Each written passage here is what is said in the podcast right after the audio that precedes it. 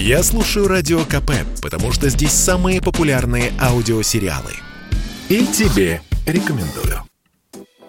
Паспорт здоровья, сертификат здоровья, зеленый паспорт, ковипас, санитарный паспорт. Как будет называться по-новому документ для прошедших вакцинацию или переболевших ковидом россиян? Сейчас обсуждают на самом высоком уровне, выяснили журналисты РБК. Издание ссылается на неназванных высокопоставленных источников. Они говорят, что сам термин QR-код хотят свести к минимуму. Тут дело в негативном отношении граждан к этому наименованию, пояснил в интервью Радио КП кандидат социологических наук Филипп Малахов.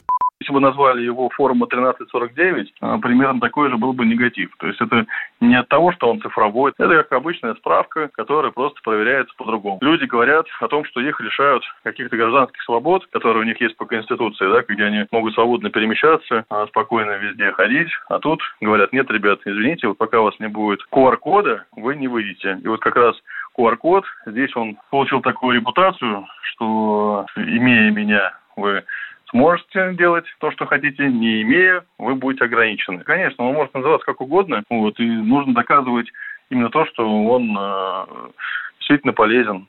Сейчас в Государственной Думе находятся два законопроекта о введении QR-кодов на федеральном уровне. Один предлагает использовать их в общественных местах, другой на транспорте. Само название закона о QR-кодах вызвало большой резонанс в обществе. В то же время законопроект не о QR-кодах, а о мерах по санитарно-эпидемиологическому благополучию внушает больше доверия, отметил в разговоре с Радио КП депутат Государственной Думы, зампред Комитета по охране здоровья Сергей Леонов.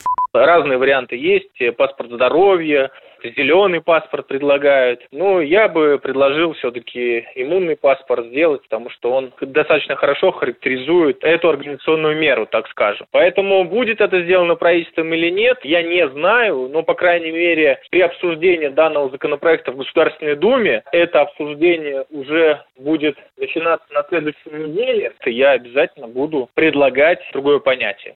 Финальное название документа, как ожидается, будет закреплено официально. Это может быть сделано поправками ко второму чтению указанных законопроектов или решением оперативного штаба по борьбе с коронавирусом. Александр Фадеев, Радио КП.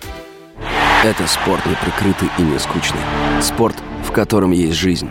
Спорт, который говорит с тобой как друг. Разный, всесторонний, всеобъемлющий. Новый портал о спорте – sportkp.ru О спорте, как о жизни –